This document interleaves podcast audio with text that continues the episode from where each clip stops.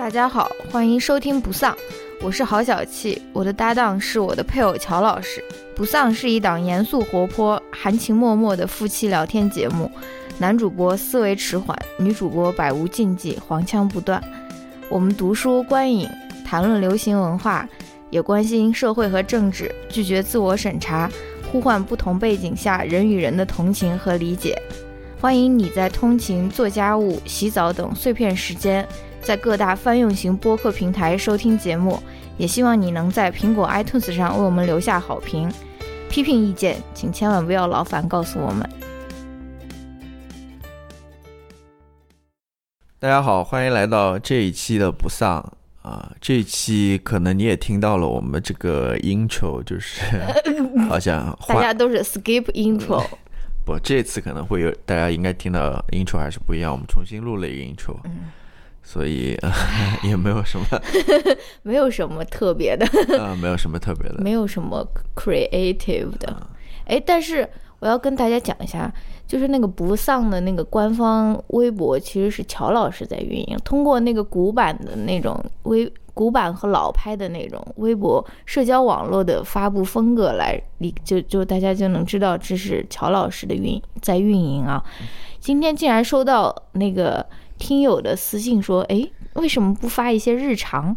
日常您可以来我的微博看一看，对不对？就是可以关注我的，我也是有一个微博在 show notes 里面，对吧？就是觉得我们这个官微比较无聊的，对吧？Which is fine，但是感感感觉跟跟那个就是可能每天播客发布，然后一个 title，一个 website，有点像九张图，有点像那种什么。”呃，美国驻中国大使，什么外交部的，人家那种大使的运，可能网感，大使馆的那运营都要求有网感，对吧？你这个网感都比我好，太糟，嗯，我可能对吧？大家可以关注有网感的女主播，对吧？我的微博每天都那种发很多条的那种，对吧？保证大家啊服用，还 有有这样子为自己的微博。拉票的，OK。还有一个就是，我们可能以后就，嗯，暂时我就不加那个音乐了，嗯，中间听取了一些听友的意见，对吧？我其实也有这方面考虑，就是可能一个是关于版权问题了，的确没有版权。另外一个还有就是，呃，其实我后来那个听友跟我们讲，我也觉得有点怪，就是 其实也不需要这个转 转换，但是我们我们加音乐。有一个想法是想跟大家分享一些我们觉得还还不错的音乐吧，嗯，其实这样对我来说倒是负担减轻了不少。一方面你你要去选音乐，另外一方面。其实做这个播客后期剪辑工作，我有很大一部分时间都是 在插那个音乐，怎么把它调好或者什么。所以说，我们自己本来人生的那种呃要做的剪辑或编辑工作没有。我以为你说人生 life，没有就提醒大家一下。但是我在想什么呢？就是呃，我可能会。比如说，在你可以分享一个歌单。对，在各大那种音乐平台上面，我会建一个类似于不上播客的歌单。嗯，我会把以前分享的一些音乐添加进去。哇！然后后面 When will that happen？后面 Where is our website？后面 Summer is gone。后面如果觉得有什么不错的音乐，我会听到那歌单里面去。我反正大家一年以后来我们的这边 check。嗯，我先这么说一下吧，跟大家。说一下，嗯，好，然后那么今天，哎，说到今天的主题，我们聊的是什么呢？干嘛？你这个就是很老派的。那怎么样？我们今天来聊，嗯，一部应该是一部电视剧了，和一部综艺，国产电视剧和国产综艺，对，yes，其实也是都播完了啊。很久没有聊国产综艺了，我这个国产综艺的这个怎么说？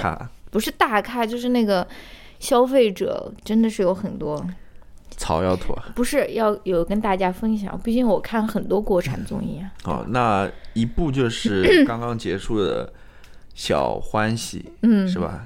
这三个字有什么难记？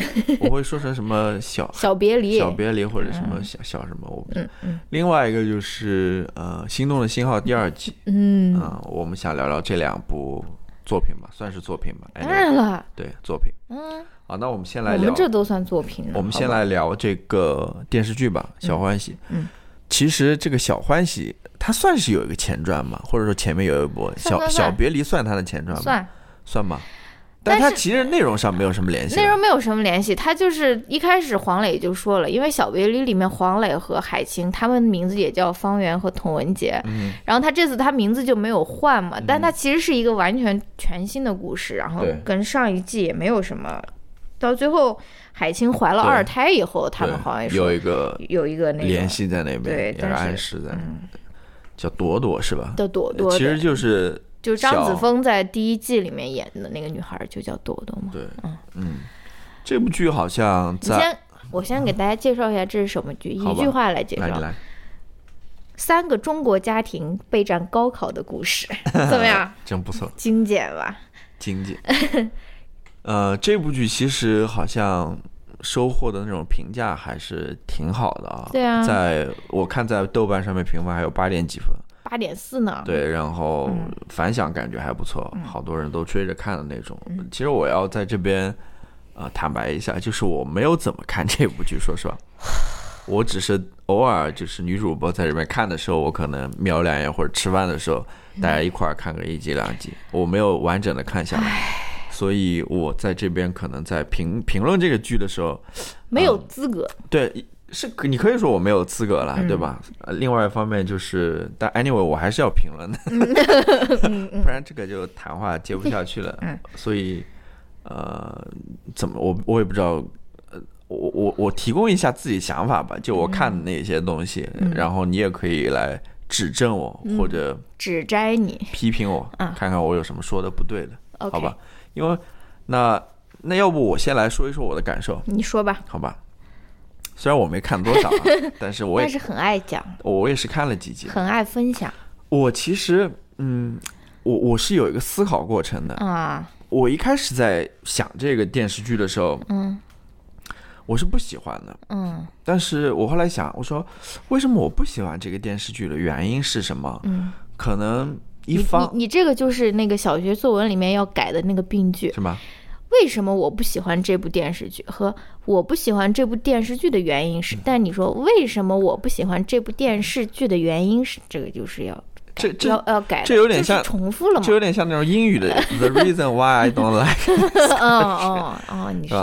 这种思维，嗯，我是这么想的。嗯哦，对，我就在想，我说我为什么不喜欢这个电视剧？其实我后来想想，因为没怎么看好像也没有什么正当的理由，就感觉是那种非常 stereotype 对，可能就是有点我不喜欢这个题材。哦，嗯，就是讲这种高考的，或者我本身对高考还有点厌恶。但是我后来又仔细想了一想，我觉得我不喜欢，可能还是真有点理由的。嗯，但是我后来一想说，我我又把我那个 你想了多少对？你这想来想我我又把那个理由我再去想一想，我觉得我这个理由对于这样的一部，后来我我想嘛，这是一部轻喜剧电视剧嘛，对吧？嗯你你这样子去评判一部轻喜剧，一部简简单单的国产电视剧，好像有点太严格、太严苛了。我我具体后面会把我的想法讲一下。哦，那我来总体评价一下吧。嗯我就觉得这是一部，很啰嗦的，嗯、制作上面应该是很精良，或者说很花心思、很费心的。嗯呃，一部电视剧，因为我后来做了一点功课嘛，就是网上也指出他们在里面对那种类似于细节，对细节啊、彩蛋之类的，嗯反正好像做的是很不错的那种，就是感觉是用心服。道化都是服装道具、化妆都是这方面是必须要给他点个赞的，或者怎么样。但是你要，但是你要说这个，点个赞你要说这个剧的内容吧，我就觉得是很平庸的哦啊、就是。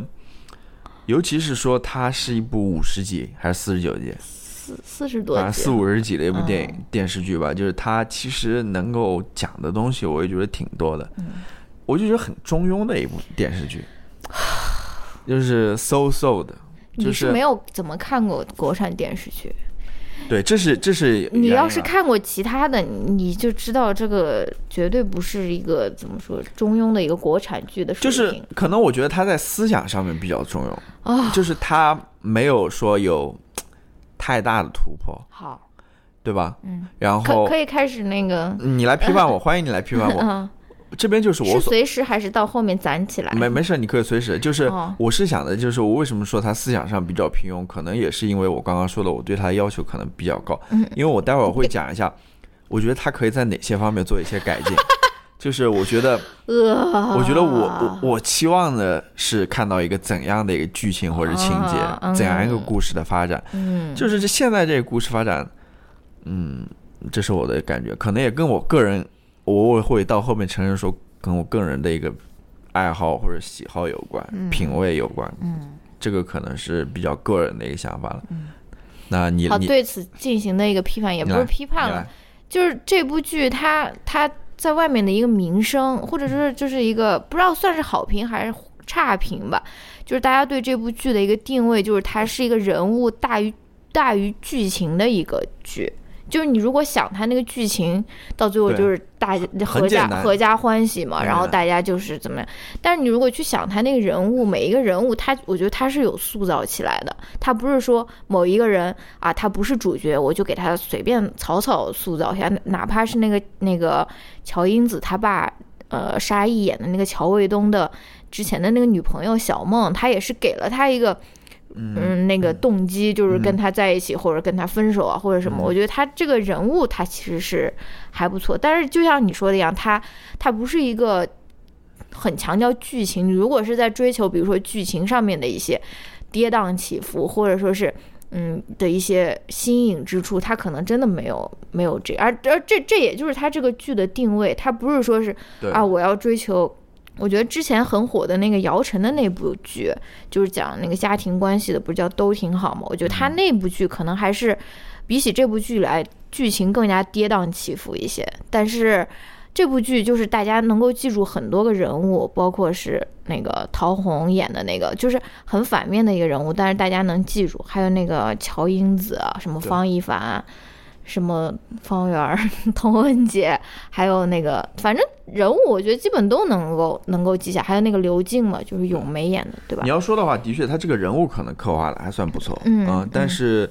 我觉得就跟他这个电视剧的题目一样，嗯小欢喜，就是那种 不痛不痒，就是那种你是喜欢那种就是改革开放没有没有没有没有没有没有。什么激荡五十年 那种，就就感觉那种小满足、小欢喜、啊小幸、小确幸的这种感觉，就是可我我会讲一下我，因为因为你你会发现，他到最后故事还是一个相对来说一个小欢喜、小结、小小 happy ending，、嗯。一个美满幸福的一个结局嘛，嗯。对吧？嗯，大家好像。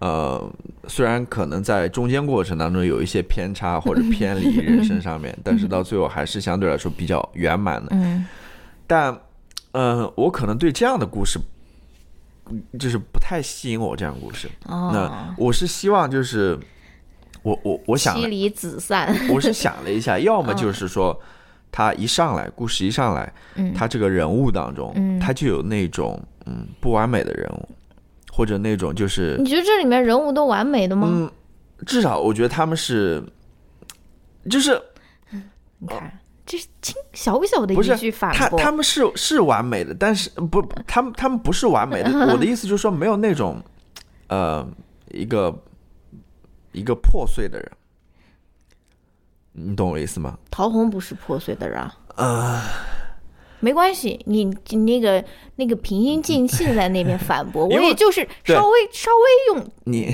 那个 那个反驳一下，你你你因可以就 take your time，我没有看过了，我没有看过这个了，但是我的确不好说，所以我也是没有什么底气，我只是表达我看法，就是说我觉得他呃，首先我我是想我我我比较喜欢看的是那种可能一上来他就是一个比较一比较一个破碎的人，就是一个 我举一个例子好吧，好，就是我们看的那个 前几天看的那部电影，就是叫那个呃《Peanut Butter Falcon》嗯那个呃就是花生酱猎鹰，花生酱猎鹰那部电影嘛，嗯里面你一上来那个那个男演员叫什么的，哦，知道就是演那个变形金刚第一集的那个男的，我忘了名字了，叫纳纳那不嗯 啊，反正就那个男演员了，他所表演的扮演的那个角色，嗯。他其实就是一个一个一个破碎的人，或者一个不完美的人。你再看里面那个患唐氏呃综合症的那个人，他很明显嘛，他也是一个对吧？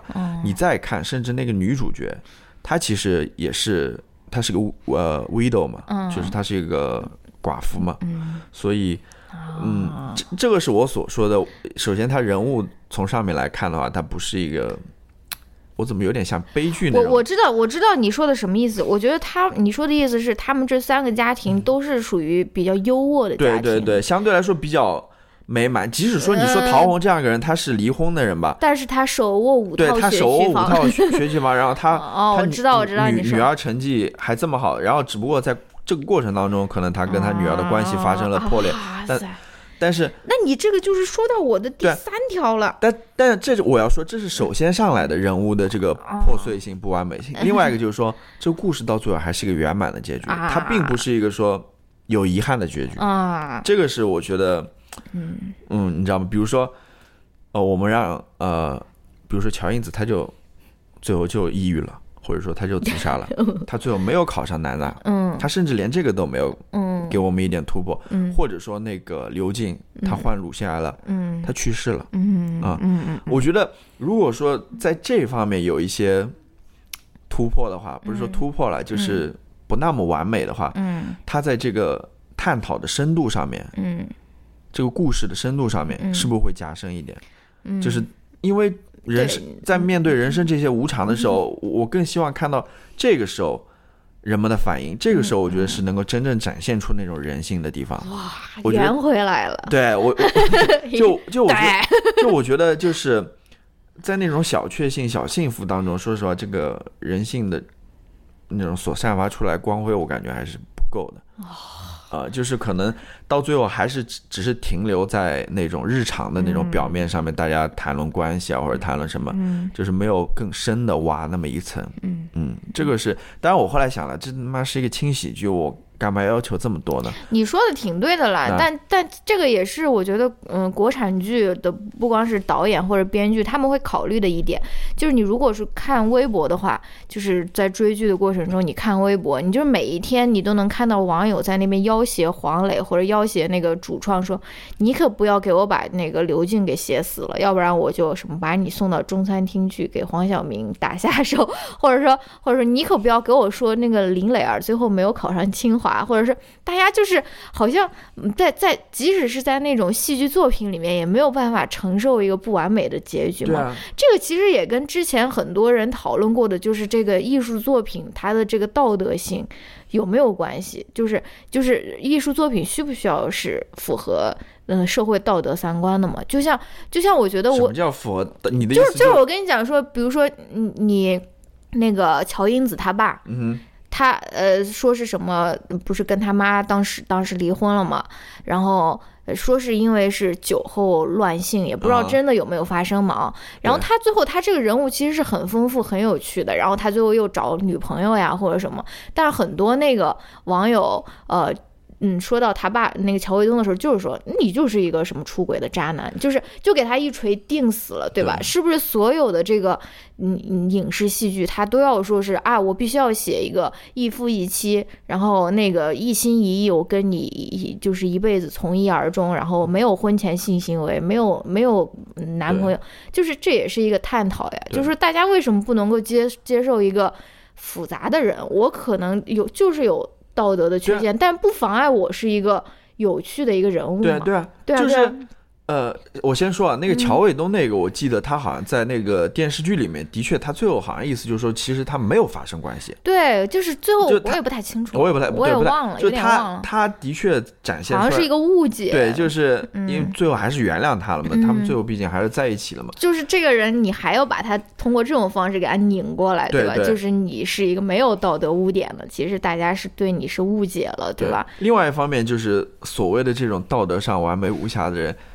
你要看去去看那个生现实生活的话，这样子人，我不知道啦。可能因为我总觉得我们现实生活不是这样子的，不是完美的，不是说道德上没有缺憾，或者说人生上没有遗憾的，对吧？我觉得，所以这也是我对这个剧可能你要说我最大的一个批评就是在这边，但是我我啊。又又正如我所说，这样批评又有什么意思呢？嗯，因为他本来就不想做这样一个剧嘛，嗯，他题目就取的是小欢喜嘛，对吧？但？是你可以批评呀，对而且而且我想说一点什么，我觉得这个是我的一个感受，或者说一个，嗯。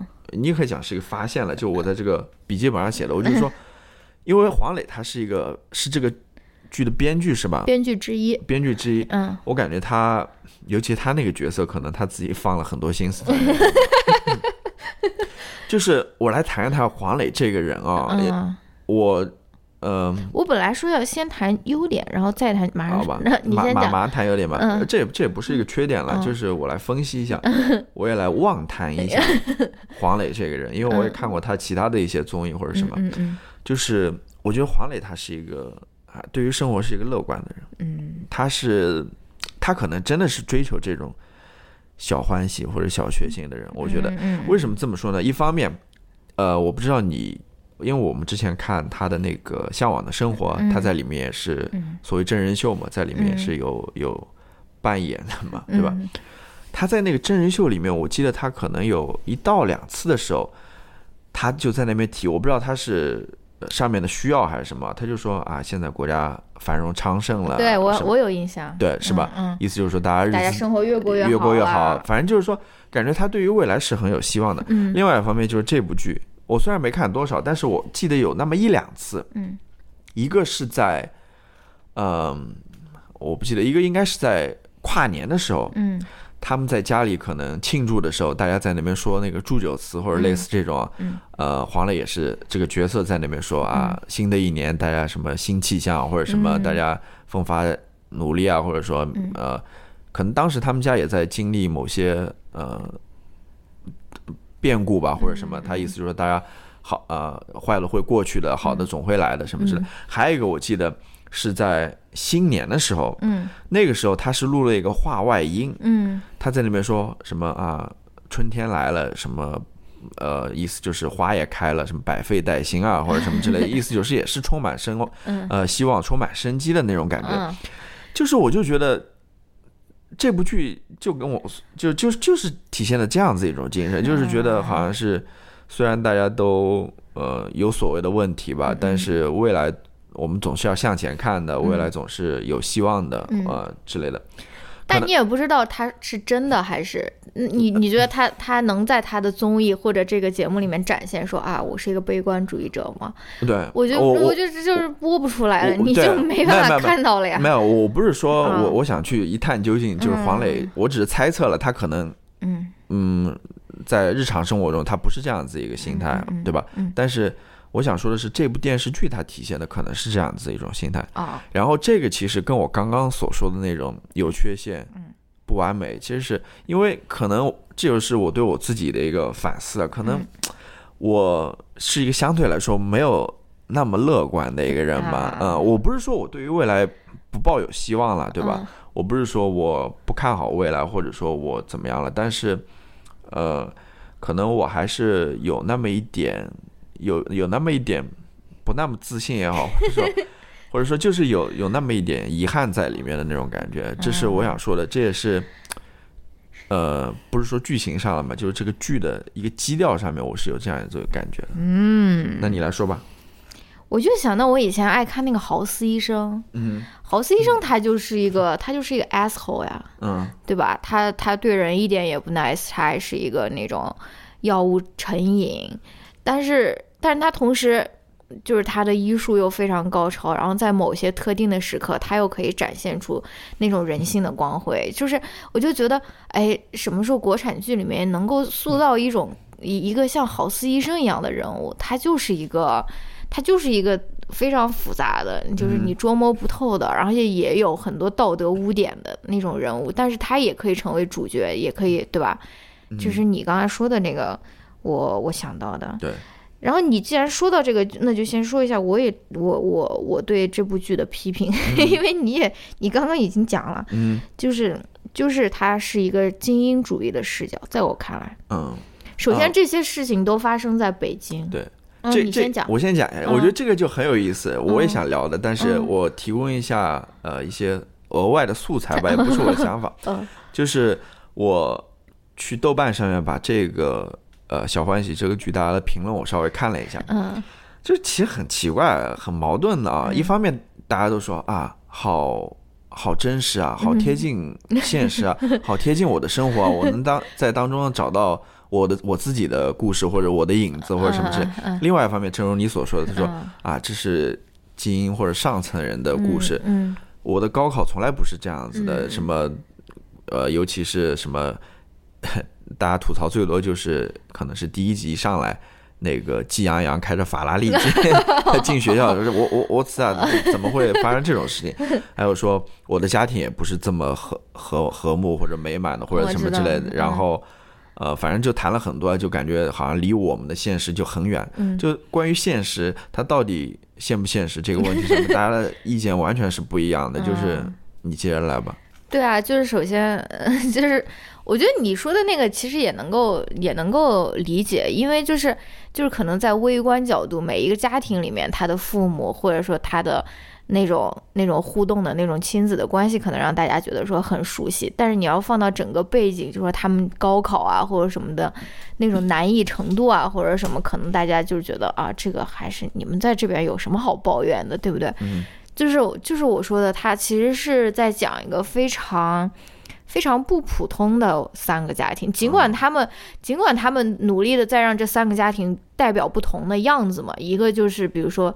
呃，方圆儿和童文杰他们就是夫妻关系比较和谐，然后孩子也是比较快乐，心理比较健康。但是他他就是孩子成绩不好嘛。嗯还有一个就是出去当官，然后孩子跟舅舅长大，就是不是跟父母长大。另外一个就是一个离异的家庭嘛。嗯就是他们尽量在这个方面做到那种怎么说不一样，或者说有有一定的普遍性，但是但是同时他们这个故事设定的背景是发生在北京的故事，就是，呃，然后这个宋茜一上来就是就发现了她是有五套那种 学区房，你知道吗？我说我靠，我要是在北京有五套学区房，我那个小孩你随便你去什么天文馆什么，你每天去都无所谓，对吧？你这个人简直就是疯狂！你你有五套学区房，你还在那边嗯把你的小孩控制成这种样子啊？就是，同时他又是一个，呃，又又又极非常不具有代表性。你说现在谁有多少个中国家长他能够手握五套学区房，对啊不对？就是北很京的五套北京的五套学区房，然后还有一个家长是北京的一个区的副区长，对吧？也是很很厉害的，就是，对吧？就是对啊，小孩还能开法拉利上 学那种。嗯，但法拉利不是他的了，是嗯是他舅舅的。但是反正反正就是，对，我我觉得这，是我觉得这三个家庭至少在经济上面是没有任何困难的。对，就像就比如说黄磊他家，他有一套房，对但他还要租一个房，到那个小区里面去，每个月花一万多块钱租一个房。即便是到，因为呃，我看到网上也有人对黄磊那家有有问题或者有嗯疑问了，就是说意思到最后。他们俩人都是呃下岗了，不是下岗了，就是嗯 失失业业了了。然后家里还有两个小孩要高考，嗯然后可能呃生活费啊什么每个月也挺高的，嗯然后还要给他那个儿子付艺考的那种费用啊，嗯嗯什么之类。然后他家的父母还因为什么呃诈骗还是什么哦对对被骗了一大堆钱，就是他们按道理说应该在经济上面应该还嗯，有点困难，有点困难，但是好像在剧里我不知道也没有完全体现。当然你也有说了，后来黄磊去开什么网约车，嗯还有什么去搞什么配音工作什么之类，但是。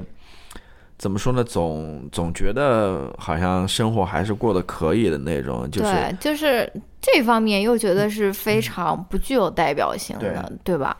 尤其是而且是那种，比如说父母跟子女的那种关系，我我知道他是他是是想要刻画出就是中国家庭里面的一系列的问题的嘛，嗯，但是我我总觉得。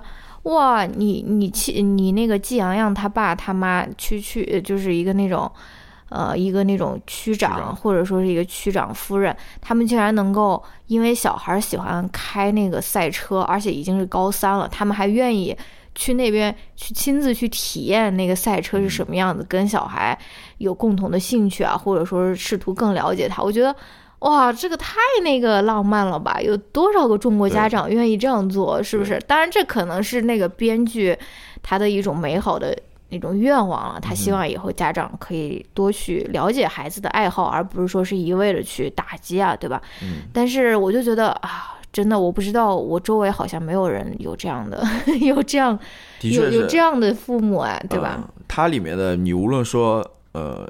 家长也好，或者小孩也好，都是，都都是很好的，我觉得，嗯，就都都是很好的，就是，呃，而且而且那些小孩，我就觉得太好了，他们感觉太天真、太单纯了，真的很好啊。那那几个小孩，对他们哪一个给我过继过来都是可以的。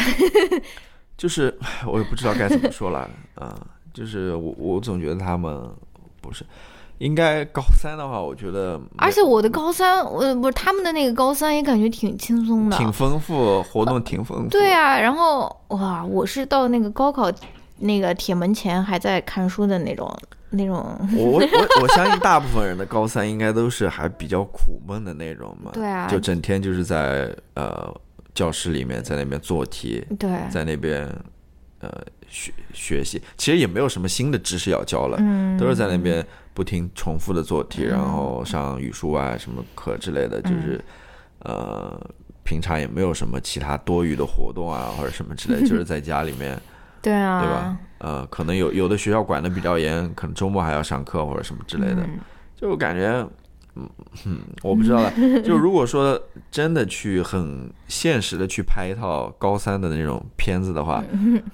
可能没有有有那种纪录片，你看过没有？可可能我不知道有没有这么多戏，就叫高三戏剧冲突，就是啊，他感觉的确是，嗯，他就我觉得他这个人物还是有点过度浪漫化，过度浪漫化，还有就是感觉是那种拼凑起来的，它不是啊长出来的那种感觉。为什么？就是 就感觉你往这个人物身上，呃。不停的扔这些故事，就是你比如说，嗯说黄磊那个家庭，哦，一会儿他失业了，然后他老婆失业了，然后把什么性侵的这些东西放在上面，然后又是什么呃，父母被诈骗了。对，这个这个这个就是我想说的，我就是跟你我看的时候我就跟你说，我说这个这个黄磊或者说他那个编剧团队，他就是有话要讲，他就是 check every box。对，但是但是你可以说这个是一个这个。你可以说它是一个缺点嘛，就是说它像一个大杂烩一样、大拼盘一样这种故事。得乳腺癌了，然后又跳楼要自杀了，然后对对对。但是我觉得他通过这个这个剧，他让大家唤醒一些这方面的意识，尤其是这这个剧的受众可能有很多是父母那种的，他们可能对这些真的不了解，而且他们他其中有一个这种这种拼大拼盘式的一个。这种家的这种情节，我最喜欢的一个就是关于性教育的。我我不知道多少中国的家家长跟跟孩子讲过这个性教育，这个这个剧就给你提供了一个很好的一个方式，就是说讲跟孩子聊性，或者说是给孩子提供性启蒙，其实并不是一件尴尬的，或者说是你是可以完成的，哈，You can do it，对吧？父母们，你们可以可以做出这件事情的，而且。那个职场性骚扰，我也是觉得有必要。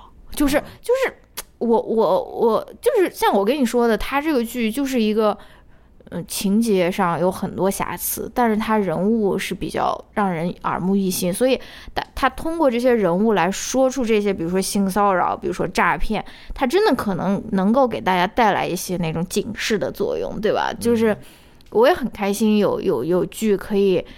就就是，即使是以这种不是特别好的方式，但是他也能够去关注，比如说是女性在职场上面遭遇的这些，可能对吧？就是即使是以这种这种拼盘，可能可能也只是点到为止，点到为止，对，就是这种这种方式，他起码能够有这个想法，我觉得还是值得值得鼓励的，对对吧？对，嗯，对，然后后面还有一个。批评就是他的反思性到底够吗？这个也不是也是你之前说的嘛？就是好像好像整个整整部剧看下来，看到最后也是一个那种嗯小欢喜，或者说是那种就是什么大团圆的那种结局。他好像嗯，我觉得他反思的最多的可能是呃中国式的家庭关系。I guess，对。我但是我觉得他如果要再往前迈一步的话，他这剧没准儿就播不了了。我如果真反思高考或者反思这种教育资源的不平等的话，我可能真的就播不出来了，对吧？对，就是他可能是想说的，就是你想说的，就是呃，高考下的对。这个三个家庭之间呃之间发生的，或者三个家庭里的故事，嗯。尤其是呃父母和子女之间所发生的故事。嗯。那这边要说的一点是什么呢？就是我想说的，就是呃，关于高考，他们可能更多的是谈论家庭内部的，嗯对吧？嗯呃，父母和子女之间的关系，嗯但是他们没有去讨论说嗯，制度问题，这个源头是什么？呃，为什么一个升学考试会对他们家把大家逼成这样。对会会会对他们对他们家家家庭产生什么样的影响？嗯啊，就是，哎，我我其实我看的那些里面，我觉得，嗯，我比较讨厌的一点，或者说我我不是讨厌这个剧了，就是内容啦，就是我也是我们的呃社会现实的一部分，就是说。啊、就是把高考比比作一场战争，呃，是我们要去攻克或者拿下的一 一场战役。嗯，大家是，我就觉得说，为什么会变成这样子呢？对，就是学习，因为高考哦，好像就是高考，它就变味了，它就不是说 对于你学习的一种测试嗯或者一个总结，它就变成了一场战役。因为，因为我和学习之间的关系为什么要是这种你死我活这种对抗的这样一种关系或者性质在那边嘛？嗯，为什么？我知道了，也不是说中国了，可能对于世界上所有的这种要参与参与那种呃制度性考试的人来说，可能这些制度性考试都是像战役一样，我是要 攻克，我是要拿下的。但是，如果你从教育的意义或者目的来考虑的话，这个就有点 ridiculous。应该应应应该是学习或者说知识是我们的好朋友，对吧？就是不是我们要去克服它，要去征服它，嗯我们要跟它呃交朋友那种感觉。嗯当然，我这个比喻也是不恰当的，就是嗯我们应该是呃，知识是不是我们的敌人？我我是这么理解的。这个就是可、可能可能对于高考的就是反思的一个开始吧。我觉得首先这样一种呃 narrative 或者这样一种修辞，我觉得从根本上面就感觉哦、仗打仗打赢了。谁还愿意再去参加战争？谁还愿意去学习、啊？这就是我想说的，是就是很多小孩，比如说他高考考完了，他就觉得哦，I'm done，对啊，就是我什么都不用学了。就是其实其实你高考完，可能才是你你离开家庭，你自己去嗯别的城市读大学，你可能才是一个真正的意义上自我教育的一个开始，对吧？但是高考它由于它这种残酷性，或者是它它我们之前付出那种巨大的那种军备的那种代价，然后它就呃磨灭了。很多人他他可能是这辈子他学习的这种欲望，对吧？对啊，如果说按照这个修辞或者比喻讲下去，其实也是通的，嗯就跟你去参战场上，对吧？参加完战场回来之后，你得了那个 PDST。PTSD PTSD 对，嗯，就是那个战后什么创伤性 什么什么综合症，对吧？就跟那那如果说你把高考比喻做一种一场战争的话，的确啊，参加完高考的大家都得了这种战后创伤后遗症，这种都不想去学习或者说去，对啊，就是在在呃人格上面或者在个性上面都出现了问题，甚至说这个剧里面也讲到了，有一个人就自杀了呀，嗯，对吧？嗯，里面那个嗯对对对，有一个人，呃，那对。那那其实这个自杀是一个很好的一个例子或者一个切入点，嗯。但是他们也就仅仅简单的感觉也是一笔带过这样子，嗯。然后对，我觉得，我觉得就是回想自己的那个高考岁月，对吧？我觉得我从小的任何的兴趣或者是学习的这种动力也好，我是我他是没有得到用英语说是 nurture 的，他是没有得到精心的爱护和滋养的，你知道吗？我从小就觉得啊，是 I have to study，就是就是我不是说是。呃我觉得我对于学习的兴趣，没准儿还是真的是我嗯，上大学之后，我毕大学毕业了以后，我才能够自己慢慢慢慢就是唤醒的啊。但是从小，由于这个高考，由于这个制度性考试的存在，而且你的任何兴趣都是要为这个这个这个考试让步的，对对吧？你你不仅你学习本身的你的这个怎么说动力没有被没有得到那种滋养，然后你的其他的兴趣爱好，同时也在这个这个道路上就被牺牲掉了，知道吧？真的是，唉，太可惜了，我感觉。对就像就像你你说的那种十几岁的时候，小孩就是应该去 explore everything，对吧？对就是就是应该有去，嗯，探索很多可能性的，对吧？这边其实我我还想总结一下，就我想说的是什么？可能我在一开始没有说清楚，嗯。就是说很多时候，也不是很多时候，可能有时候，嗯。你家庭里面的这些跟你呃父母也好，或者说父母跟自己子女也好所产生的这种矛盾，嗯。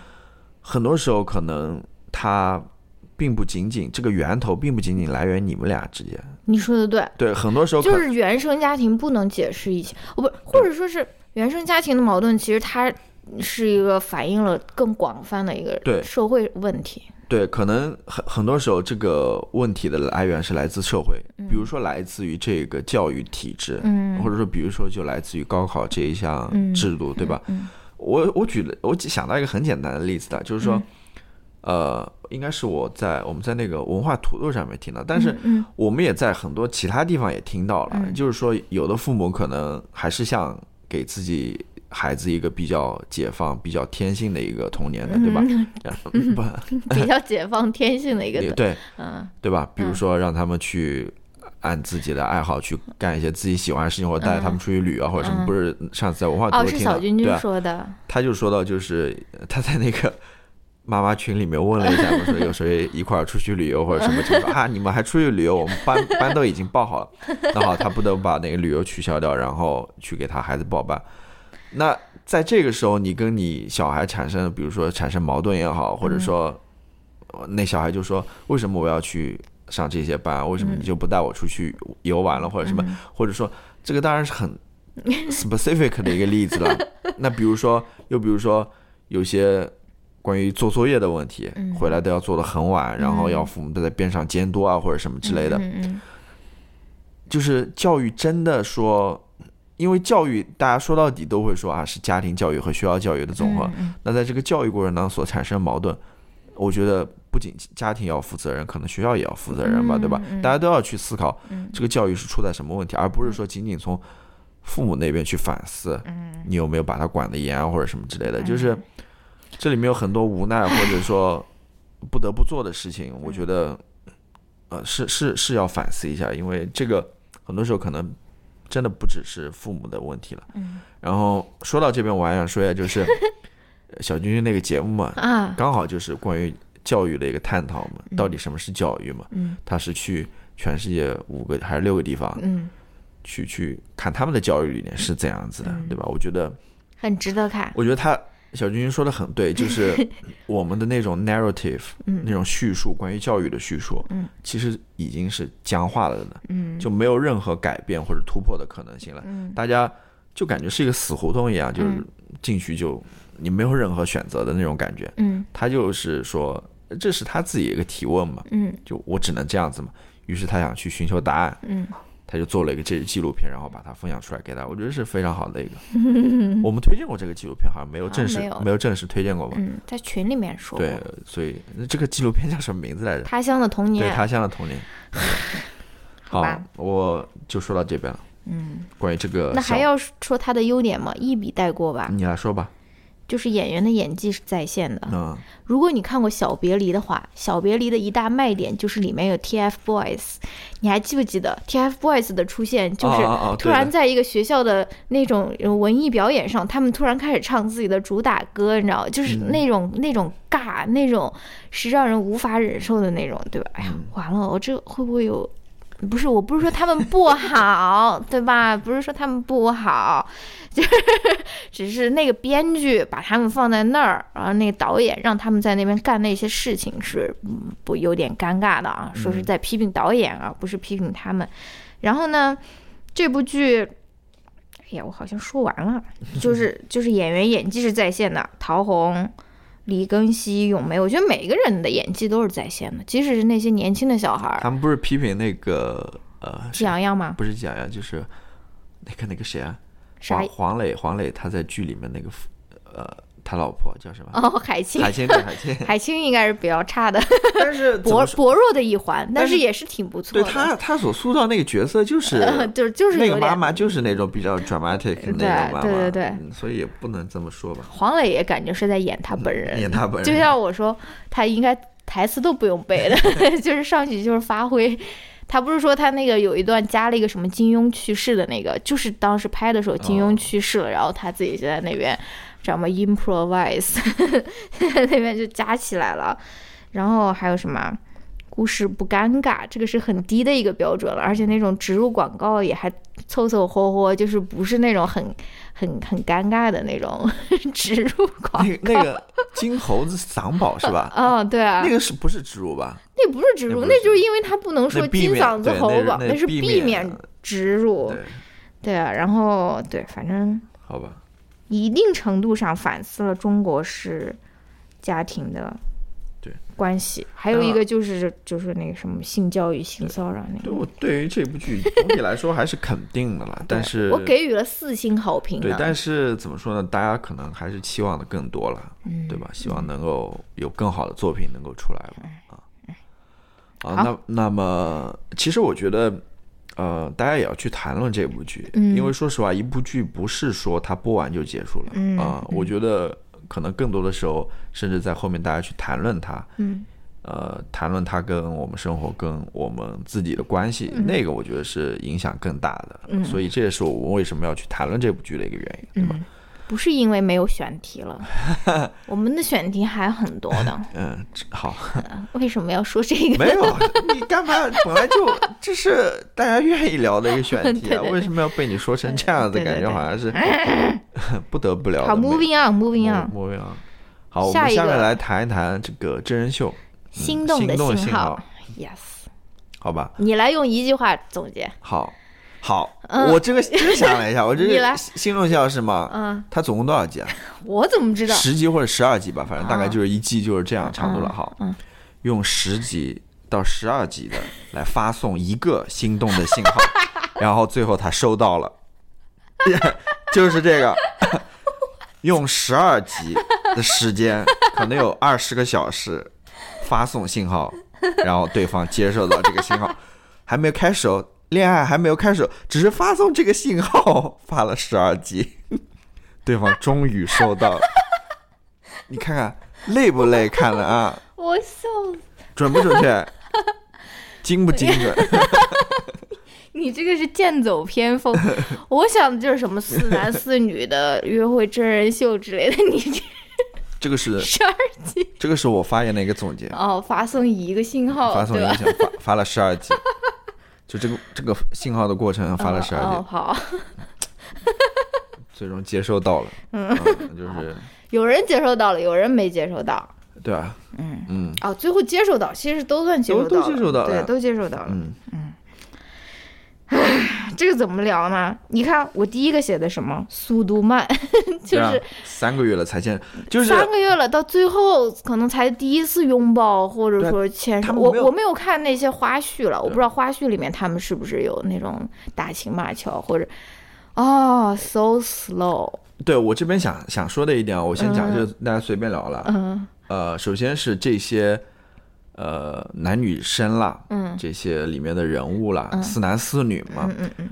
其实你会发现他们大部分人，嗯，可能就除了那个那个那个叫杨杨什么杨凯文对吧？嗯。他好像是在国内念的大学，嗯，其他人都是有留学背景，都是有留学背景，而且都是在欧美留学的，嗯。所以说他们接受的，suppose 啊，我说的啊，他们应该是接收过这种所谓的西方的文化，这种比较开放的嗯。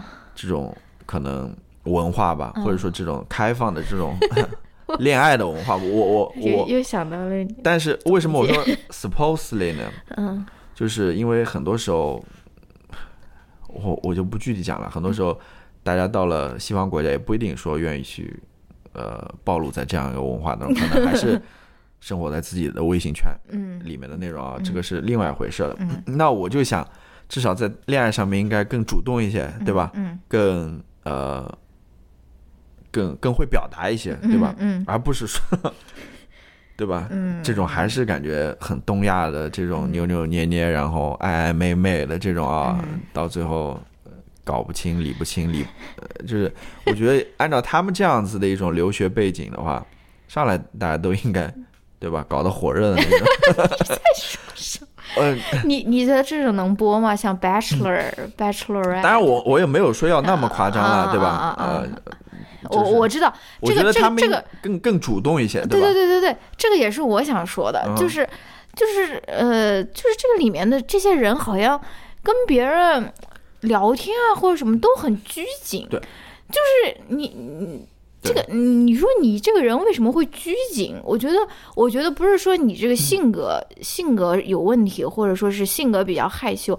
我觉得你之所以可能是一个拘谨的人，可能跟你的一方面，你你你可能想要掩饰一些你你的性格里面的，或者说是你你身上的某些部分可能有关系吧。我觉得你如果是一个落落大方的一个人，就是说我对我的优点和缺点，或者说什么都很坦诚，我觉得你应该。我不知道了，我在我在瞎说了，我不清楚，就是就是他他这个节目组有制作的时候有没有一个剧本啦？就是说大家应该怎么表现，啊，但是也有可能是你他妈一百个相机在那对着我拍，那我拘谨死了，对吧？就是就是我不知道他这个电视节目他是追求怎样一个效果啦？他就是追求这种呃信号的感觉，大家在发送信号，在在黑夜里发送信号，谁也不知道谁喜欢谁的这种，他可能追求这种这种感觉，哦，还是呃，但是我想说的一点就是，的确这些人物就感觉 跟小朋友一样的。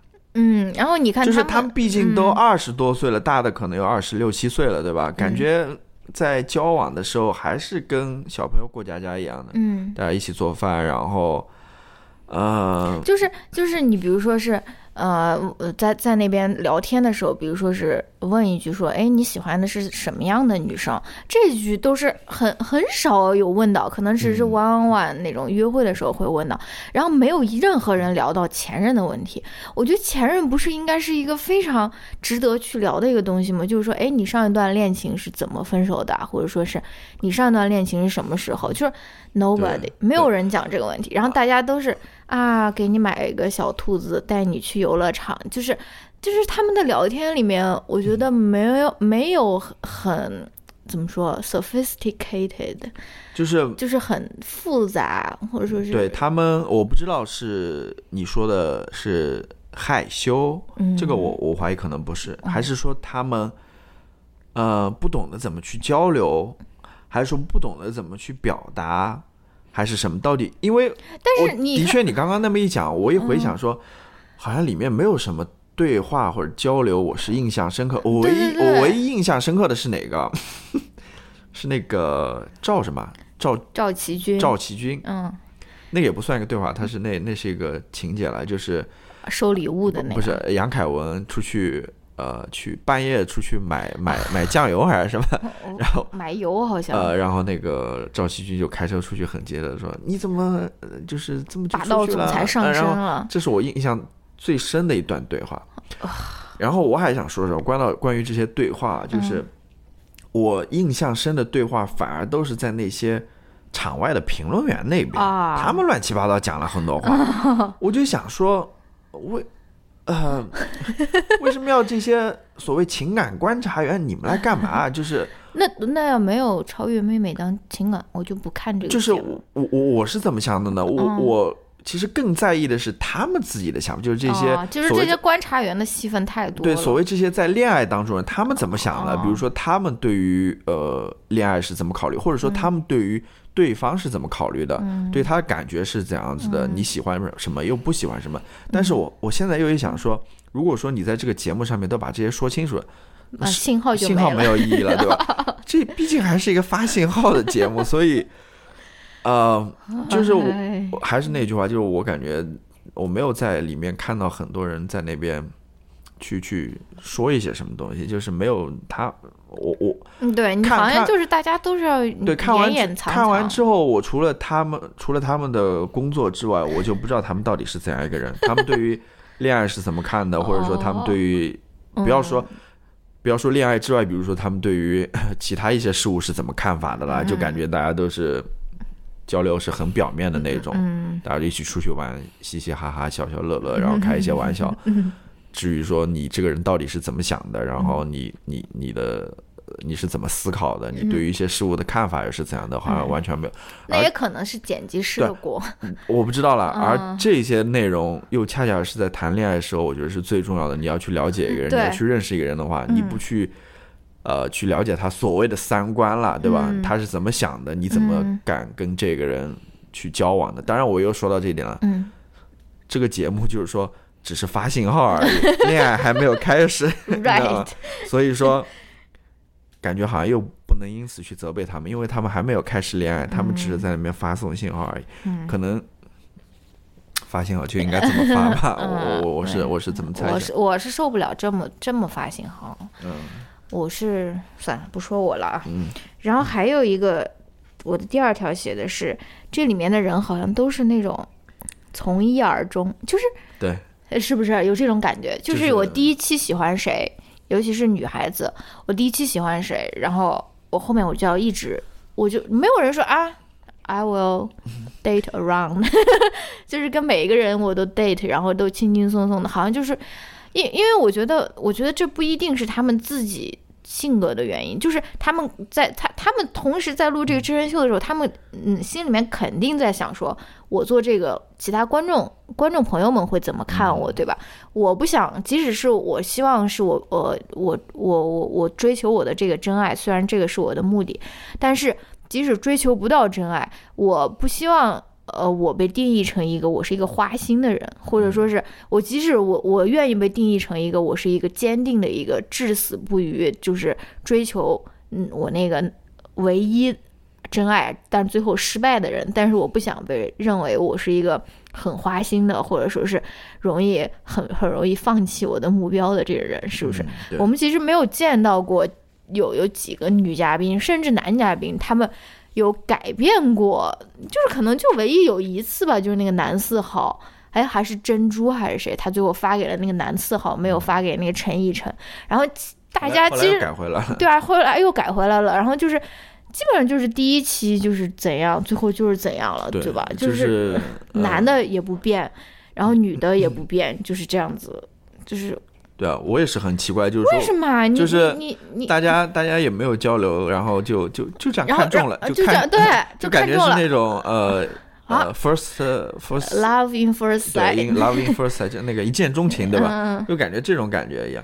但是我后来，我现在又想，可能，呃，他们想做一些选择，或者想去表达一下自己，或者想突破一下，怎么样啊？嗯可能也是因为这个节目的规则所限，嗯，可能它还是节目有很多限制在那边。嗯可能除了大家，因为它是要发信号为主嘛，嗯可能大家在平时日常生活中也不能去过多的表露自己的喜好或者爱好或者什么之类的，大家怎么样啊？或者说呃，除了呃饭桌上的交流之外，或者说除了节目组给你安排的这些 date 对象之外，嗯你可能。私下也不能去进行，我不知道，我只是这样猜想，私下也不能去进行更多的交流或者怎么样，可能嗯。是这个节目的限制吧，嗯，因为怎么讲呢？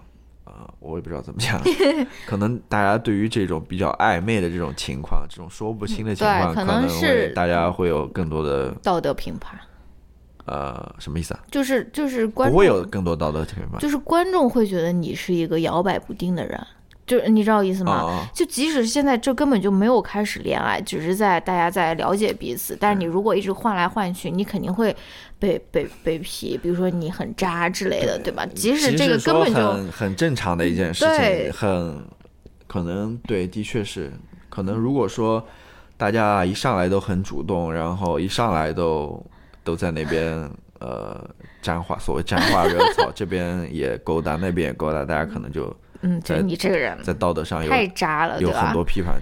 对啊，所以我即便说这是一个很正常的一个行为而已，对大家只不过是在那边彼此互相认识或者怎么样之类的，大家可能。所以我们才要说那个那个双层公寓里面那个大志，我们要为他鼓 掌，对吧？他 date 所有的女嘉宾，勇敢 date 所有女嘉宾，最后真的找到了一个他自己的那种，他们两个现在好像还在一起，好像还订婚了还是怎么？虽然我们当初嘲笑大志，对吧？但是大志就是不畏流言 date 完所有的女嘉宾，最后终于。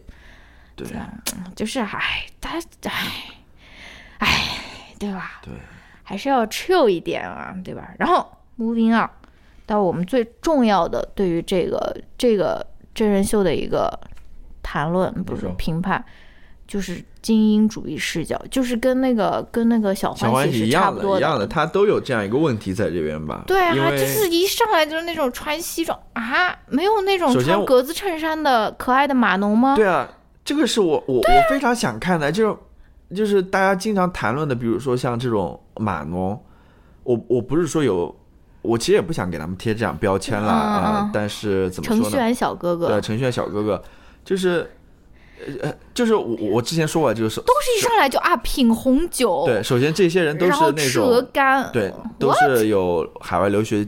背景的对吧？然后他们从事的工作也都是比较高端的那种工作，要么就自己创业，要么就是去在金融行业里面进行工工作啊或者什么之类的。然后女的就是要穿那种高跟鞋。对，然后我看到豆瓣上面也有一篇文章说到，意思就是说，呃，因为怎么说呢，我们也没有在国内这种大城市生活过，所以我也只能从用他的这个观点来来佐证了。就是他说，意思就是说，虽然。呃，我也跟他们一样生活在北京、北上广这样的大城市里面，但是他们的生活甚至还是离他比较远。嗯嗯，就里面都是。呃，他举到我我看的比较就是一个早饭的例子嘛，都是什么喝咖啡啊、吃面包或者什么的。他们对呀，我就说没有人喝豆腐脑吗？对他们那些国内有生活在生活在这些大城市的，比如说那种小白领之类的，可能早上也都是街边摊买一个油条或者买个烧饼或者怎么样，就是自己 呃起来煮煮一个饺子啊或者什么之类的，好像就是的确是有一点离，就是即使说不说。广大人的生活吧，其实说同样生活在这些大城市里面的，可能是一个阶层的，或者说。人来说，还是离他们有一点远。对，但是呢，你你想想，这个真人秀它的受众多么广泛，你说会给那些年轻的谈恋爱的男孩女孩留下怎样的那种精英主义的那种示范，对吧？啊，我我的男朋友为什么他妈每天穿一个裤衩在这边，而不是穿一个那种立领的西服，而每天竟然就是跟我吃那种。那种什么麻辣香锅，而不是说是给我在那边煎一块牛排，或者是什么，就是就是他贩卖了，或者说是他给大家留下了一种。就好像说这个就是美好完美的一个爱情生活，或者说是一个一个成功的那种城市白领精英他们应该有的这种样子，对吧？其实是很狭窄的一个一个一个范围啊。对，而且它危险的地方在哪边啊？啊，其实跟我们前面聊的能够联系起来。嗯，就它的壳是很美丽、很精致的一个外壳。嗯。它里面其实是没内容的，就是我们说这个节目里面，因为他们在发信号而已，他们并没有谈到说这个人是怎样子的，他喜欢什么，他的品质是怎样子，他对待女朋友或者男朋友的态度是怎样子。对，就是他给我们展现的是一个精美的外壳，可能大家就觉得说，是不是如果说我没有这样子精致的外表或者履历，我就不配去恋爱，我就不配去喜欢这些。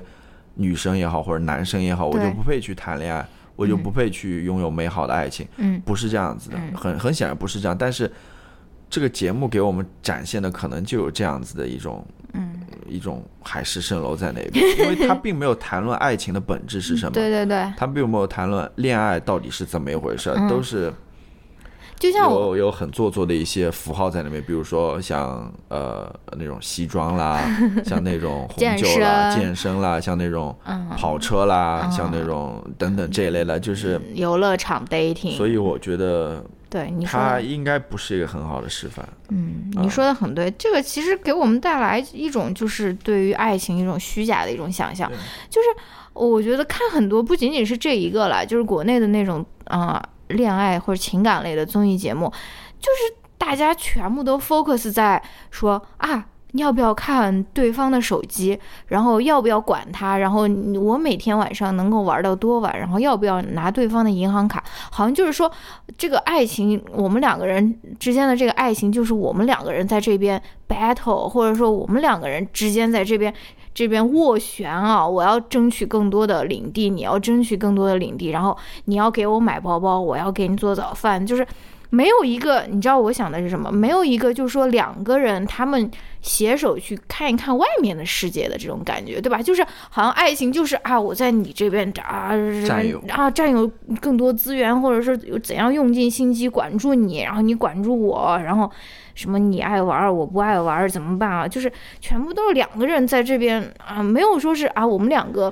携起手来，我们啊，面对这个更大的世界，对吧？我们有没有更新的视角，或者说是我们嗯，就是就是就还是很狭狭隘的。然后啊，什么时候生小孩，生几个小孩？你想要，嗯，就是嗯，you know？对，我知道，嗯，我知道，就是这是这是另外一个话题了，谈论到现在恋爱状况，就是的确，我是希望这种。恋爱节目也好，或者这种真人秀也好，我是希望能够大家，呃，更多的去谈论这些东西吧，或者说谈论彼此吧，而不是去做一个表态或者发表一个声明，然后呃去站一个立场或者什么之类的，而而 就是对。更多的，因为人人跟人交流过程当中，不是说去按照这种。标签也好，或者这种立场也好，去去交流，而是人与人之间心与心，心与心的那种交换嘛啊。我是我我其实这方面我觉得像 Terry South 也是还还不错的，它里面至少呃他有评论员在评论了。听说新一季巨难看，但是之前那些节目当中也都是。里面的男男女女，他们彼此去沟通交流，然后发现喜欢还是不喜欢，或者怎么样的。虽然我们之前也讨论过，相对于美国这类的恋爱节目来说，要 不那么 dramatic 了。但我也不是说美国这节目就好或者什么，也不咋地。这这只不过是文化的确是有不同而已。美国这个文化可能也不一定，有的时候也要看这个。宗教背景，呃，这个节目制作人他是怎么想的？嗯，他可能就要这种效果啊，可能大家才愿意去看。可能像国内的话，大家可能这个制作人认为相对来说啊，大家还是比较呃保守一点，或者说呃暧昧一点，可能观众更更能接受一点啊。我我是这么想，但是我还是希望能看到更多真实的心与心的那种交流。我觉得这里面能够。谈论出有意思的东西，对，就像我说的，你呀，就是我们看那种节目，经常有人说是啊，这个人我 hold 不住，对吧？呃，尤其是如果女嘉宾她是一个学历很高，或者说是背景很好的，那男的就开始在那边，哎呀，这个人我 hold 不住。我说你为什么要 hold 住一个人？你你在恋爱的过程，你难道是在摔跤吗？你你你你是要把他接住还是怎样？你你不觉得你找一个有智慧、有知识、有学识、有思想的女嘉宾，你们两个以后看世界的时候，你会觉得更有趣吗？你为什么就是要在这个关系内部，你要一个人一定要把另外一个人 hold 住，把他那种架住，对吧？好像就是像那个摔跤，最后我把你摁在地上，那那种僵持个三十秒我就赢了，对吧？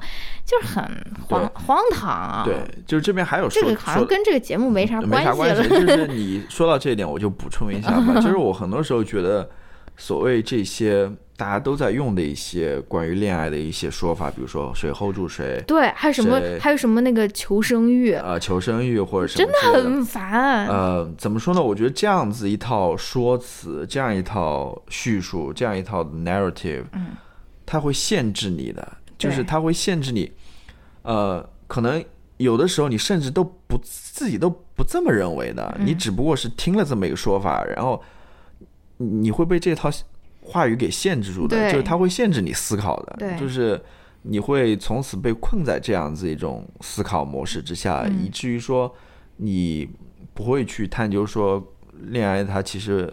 对，你就不会爱上你你活生活中活生生的一个人。对，可能他就不是这样子，恋爱根本就不是，你不会去探讨另外一种关于恋爱的叙述，或者说另外一套，就是就不要给自己一下子就是有这么多的限定吗？很多时候你可能真的需要去反思一下，或者质问一下，说真的是这样吗？就跟你刚刚说，真的是谁 hold 住谁吗？嗯这样子说法真的对吗？或者说有没有其他的嗯这种说法，或者说这种关系、这种这种交流的方式，而不是说谁 hold 住谁？就是很多时候的确就是，我觉得这恋爱节目，如果我还有期待的话，我就是说我期待有更多的这种呃不同的恋爱观点，嗯。不同的这种表达方式或者叙述方式，而不是把我们现在市面上已有的这套方式不断的去叙说、嗯。述说，不断叙说，不不断的去加强，然后不断的去重复，以至于说，就跟刚刚我们谈论到的关于教育的理解一样，最后又是一个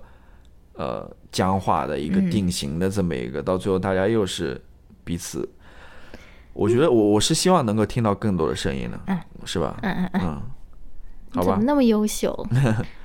好吧，什么时候观来观察我们两个那种恋爱，就像两个人那种单身生活一样，彼此每天谁都不理的那种。好吧，我们哎，我为什么说这个？对啊，你为什么要说这个我就？发出邀约嘛，对吧？说不定有那种真人秀编导听到我们节目了，对吧？Come observe me, OK？我我我不希望，我暂时还不想。啊，好，那我我每天都会那种浓妆起床，假睫毛贴好。啊，Just wake up. 好，我们 I woke up like this. 什么？我我从来不让我老公看到我呃嗯，卸卸妆的样子，嗯，美美的。辛苦你了。好，那我们我们这两个就聊到这边吧。好我们进入到先推荐还先推荐吧，再回答问题吧，好吧？OK，fine。我推荐其实很简单了，我因为没有想到什么，其实我之前想到的，嗯呃呃，我想推荐一个一个 recipe 吧，或者一个菜单菜谱，菜谱，嗯或者说给大家提供一个想法吧。我不知道大家有没有尝试过呃去做汉堡了，因为我也是最近才开始做汉堡的。因为我前两天看到，不是前两天，前段日子我看到网上，其实我很早时候就知道，就是网上是有那种。或者说，我很早就想去做汉堡了。嗯我也知道网上有那种呃，比如说像 Shake Shack，大家嗯可能也都爱吃的这种汉堡的那种、呃菜谱，就怎么去做的。嗯呃，那我前些日子我就去真的去尝试了一下嘛，我觉得挺简单的，没有那么困难，嗯然后做出来的呃效果也挺不错的，真嗯的跟 Shake Shack 店里买的，我不知道你你感觉怎么样了？我我没有吃过 Shake Shack 的肉汉堡，哦对我只吃过蘑菇汉堡。对我我但是我觉得很好吃。对我、嗯我吃下来感觉就是跟店里的其实也差别不是那么大，嗯就是如果要说店里是一百的话，我可能能做到百分之八十，嗯呃，我的，如果你自己再用心一点，可能还能做到九十或者之类。我就给大家推荐一下这个你会把菜谱放出来对？Shake Shack 的这个菜谱吧，因为它是一个 YouTube 的视频，哦，或者说你不想做这个 Shake Shack 的，嗯你也可以做其他的汉堡。就我我想说的是什么，就是做汉堡这个不是那么难，然后自己也可以做的而且很快。对，也对自己也可以做的比较美味一点。嗯但是，呃，美国这边尤其很方便了，你要买嗯这些材料的话，什么呃那个棒，嗯然后那个肉饼啦，什么这都很很方便买。国内的话我不清楚了，应该也很方便应该也很方便。嗯呃，做起来很快的，也很好吃，很嗯很对。如果说你也想吃这些东西的话，可以尝试一下。嗯，你来。好的，我来推荐一个 YouTube 频道。这个 YouTube 频道名字就是这个 YouTuber 的名字叫 Janelle Eliana 或者伊莱安娜，我不知道怎么拼。然后这个女孩子很神奇，她现在有快二百万的订阅者了，嗯，一夜之间。但是她只发了六个视频。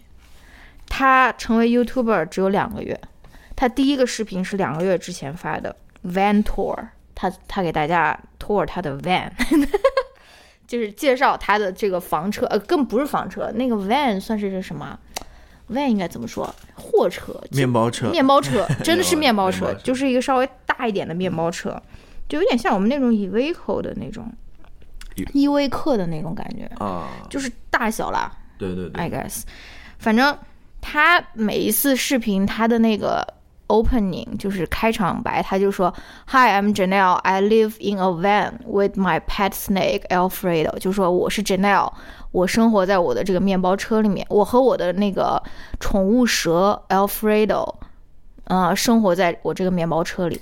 然后他为什么他会火呢？就是就是因为他是一个生活在。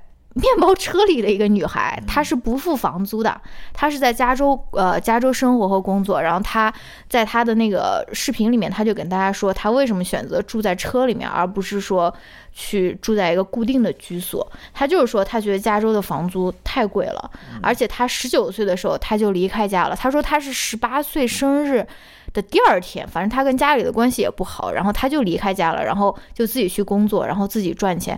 他其实赚的钱应该还是够用，也是挺多的，就也不是说挺多，反正绝对是够用的。他他如果是付房租的话，也是可以住下来的，只不过他不愿意去付这个钱，然后呃，他就自己改装了一个面包车，然后他在面包车里面就有自己的那种啊。小小的一个厨房，你可以有水接上来，你可以洗东西。当然，他平时吃饭，他基本都在外面吃，他不是或他不是说在车里面会做很多很复杂的东西。但如果可以的话，他可以比如说洗洗水果啊，或者说是做比较简单的那些饭。然后有一个床，然后还有那种就是反正充电设备啊，他的那个蛇还有一个什么小温箱啊，或者什么，就是挺复杂的一个。我推荐大家去看看他的他的视频吧，然后。他一共只有六个视频，很快就很快就能看完。他有的时候，他他做过一个 Q&A，说我为什么要住在这个车里面，然后也做过一个说我在这个车这边怎么洗澡，他他跟大家介绍。就到最后，他的答案是他是他是去健身房 洗澡，就是说他做过那种水袋啊或者什么掉下来那种洗，但是好像还是不太方便。然后呢，我觉得，嗯，我想跟大家推荐这个频道，就是因为就是像我们。就像我们今天聊的那个话题一样，这个是一个中国年轻人没有办法想象的一个生活，就是就是你你会说，哎，你为什么不去上大学？然后或者说或者说，哎，你怎么可能住在一个房车里？但是我觉得，我通过看他的那些视频，他自己对于他房车的那种。改造也好，那种细致的那种程度，或者说他剪辑视频，然后他从中流露出他他在跟那个镜头跟他的那个观众谈话，呃，中间流露出他那种幽默感，他那种思考，我觉得是我在学校里面上到现在，我他妈读到博士了，我根本就没有学到的东西。我现在以以我的这种所谓的这种这种学识，我是不可能知道怎样去改装一个房车的，就是。就是你知道吗？我我我们我知道，但你也没必要这么贬低自己。就是就是我意思是，我知道他并不是因为他他他没有上大学，他他就是一个没有知识的人，或者说是没有想法没有想法的人，是完全对对对，他他是很有想法。然后他每天还会去，比如说冲浪啊，或者说冥想啊。然后，但他也同时也上班嘛，他在还在一个公司工作。然后你你通过他的这些视频，只有六个了。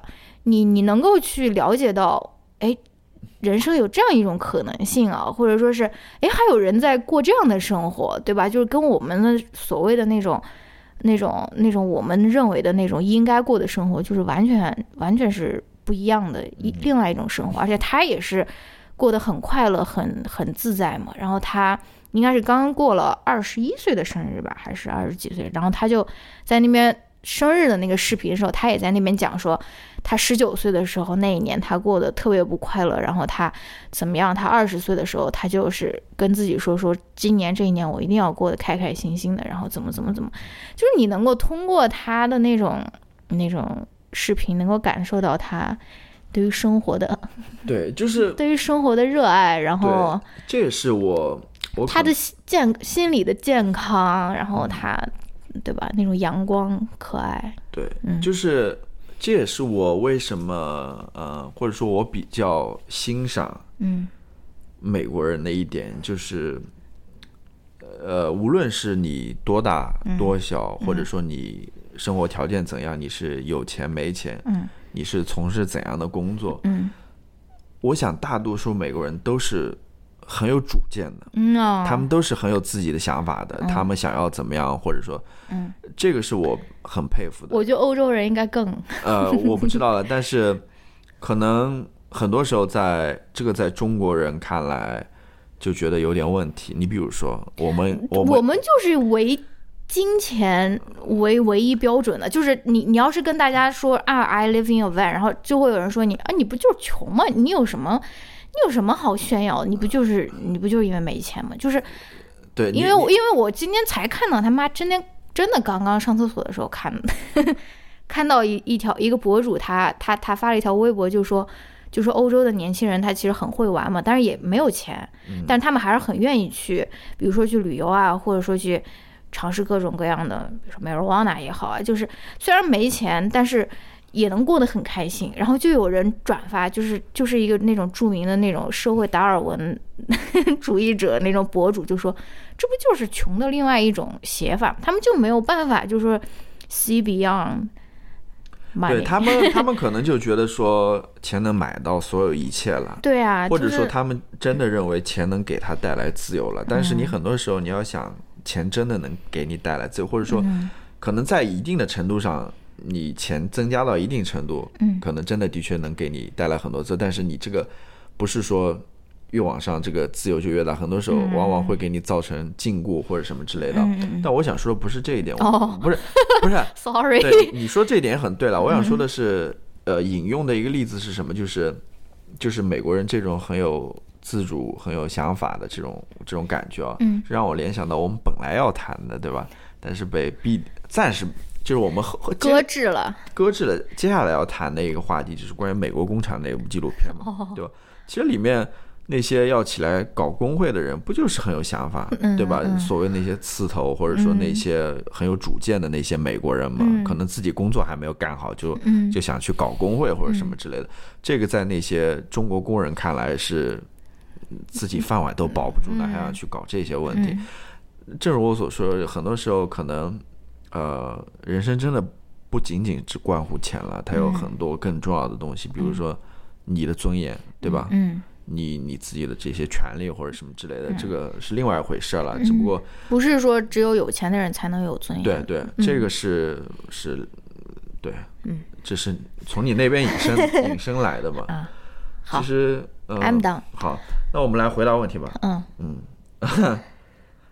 呃，我们也没有多少问题了，大家欢迎、啊欢迎给我们提问题啊。嗯这个听众给我们提的问题是说，昨天看一篇文章，香港社会学一个教授说，社会为了生产、生产、再生产编织了很多谎言，包括成功、国家甚至爱。大家要过一种审视的生活，而不是全盘接受，不是要反社会，而是要清醒，知道自己要什么。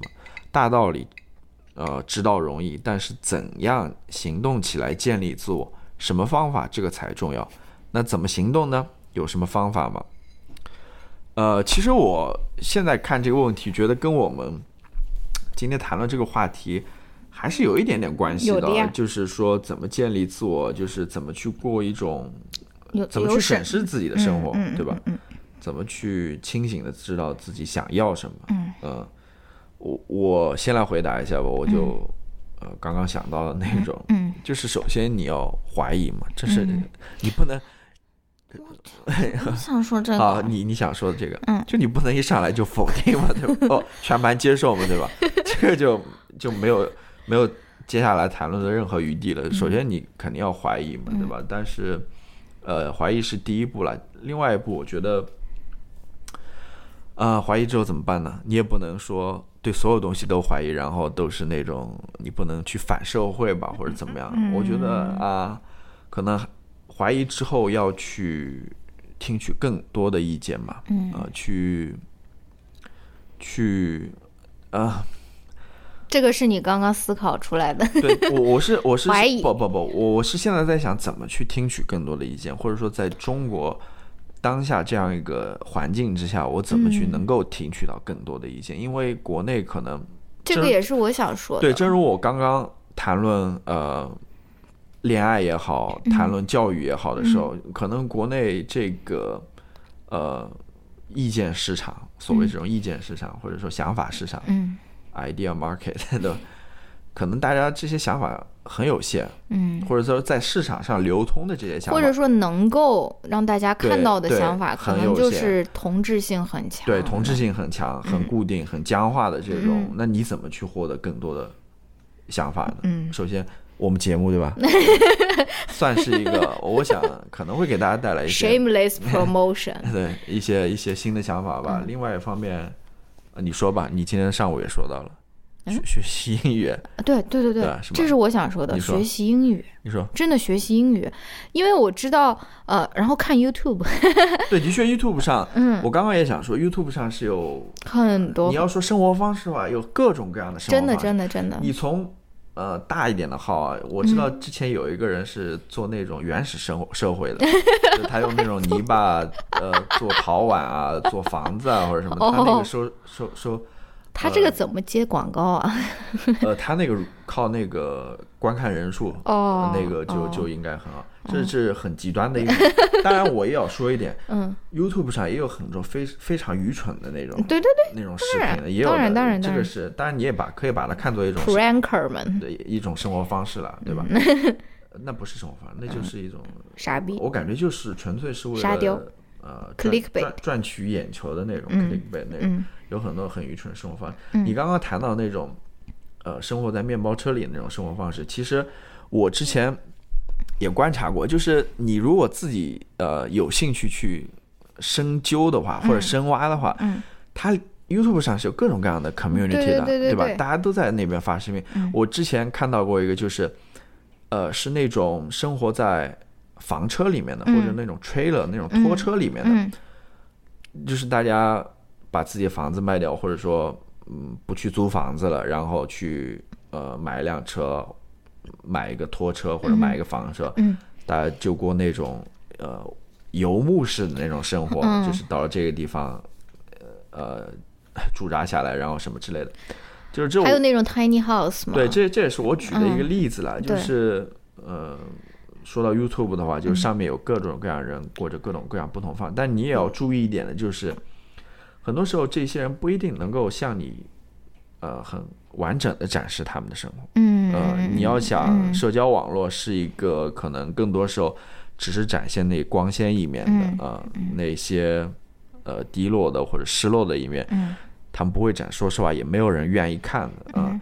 所以一方面你可以从社交网络上获得这些呃信息啦，这些不同的想法，嗯。另外一方面你就去，我觉得书可能更好一点嘛，或者说作者在去讲述自己的经历的时候，我觉得要比这些社交名人更坦诚一点嗯啊，更更更深究一点吧。他们会在书里面讲一些可能你不愿意看到的那一面，但是也是非常重要的一面。我。呃就各种各样不同的渠道来，然后你说的那个学习英语嘛，对吧？对，这个是我说我为什么说学习英语，因为我知道 B 站上它其实有搬运很多很多 YouTuber 他的视频的，但是我就是觉得。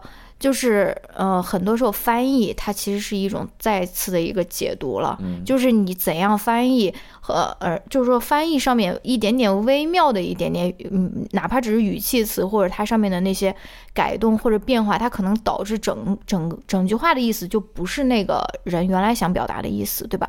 所以我之所以说，我觉得你们要学英语，就是要看那个原文，看那个，因为因为 YouTube 上它有很多那种视频，它的英语是非常非常非常简单的，相信我，从美妆博主看起，就那么几个单词，对吧？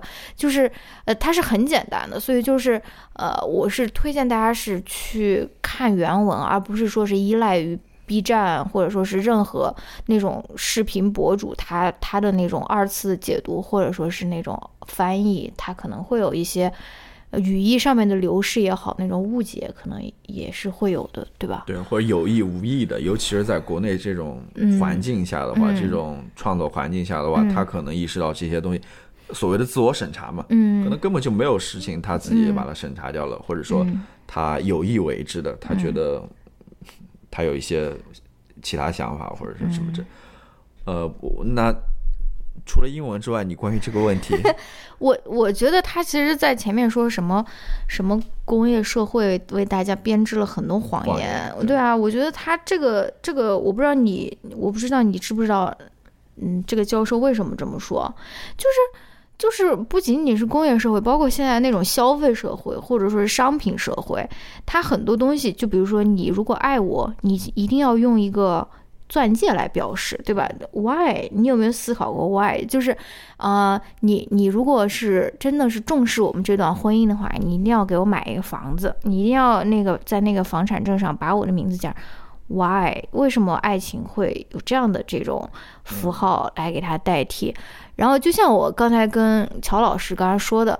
其实那种公共学校，就是我们现在熟悉的那种学校的模式，它其实就是在工业社会之后才建立的嘛。然后它的出现就是为了为工业社会培养更多的那种螺丝钉嘛。就是所以说，为什么我们从小到大我们都觉得数学、物理、化学是重要的，而那种诗歌、音乐、舞蹈，或者说是那些艺术相关的是不重要的？其实就是 prioritize 了那些。嗯，更方便你成为工业社会的一个优秀的工人，或者是一个呃一一个一个成员的那些学科嘛，对吧？就是我觉得，嗯，反正而且而且现在也马上要教师节了，对吧？从小我们是没有养成那种质疑权威的习惯的，老师说的什么就是什么，对吧？有的时候甚至父母的话不听，老师的话都是那种金科金玉良言的那种啊。但是我觉得。什么时候开始都不晚了。我觉得质疑不是一个，就说是你是你会会让你变成一个非常那种 cynical，cynical 叫什么？我觉得我觉得质疑权威是一个非常好的一个品质，即使你最后呃你的质疑是错的，但是这个过程我觉得也是怎么说必不可少。我就觉得就是 baby step，就是大家从现在开始养成这种习惯，应该也不算也不算晚吧。说太多了，对，因为 的确是，就是你说，我现在我前两天看完那个基亚的那本书嘛，嗯，就我从他那个书里面了解到很多其他新的想法，就是之前我从来没有考虑过的，嗯，我觉得这就是一种，呃，怎么说呢？就刚刚我们谈到的，就是 open your mind，对这这种新的信息的进入嘛，嗯，对你之前对于某些事物的一些想法的。呃，认知可能又就产生变化了嘛，对吧？就是会去重新思考这个问题，对吧？我觉得的确就是这样子的啊，给给自己给自己一点思考的时间和呃空间吧，啊，就这样子会比较好一点。嗯，好，好吧。我们这一集聊了很多纯聊啊，干货。嗯 呃，那我们这一期节目就到这边，欢迎大家给我们留言评论，对吧？欢迎大家关注我的微博哦。对，然后有什么意见或者建议，也可以给我们提出来啊。好，那我们下一期再见，拜拜。拜拜。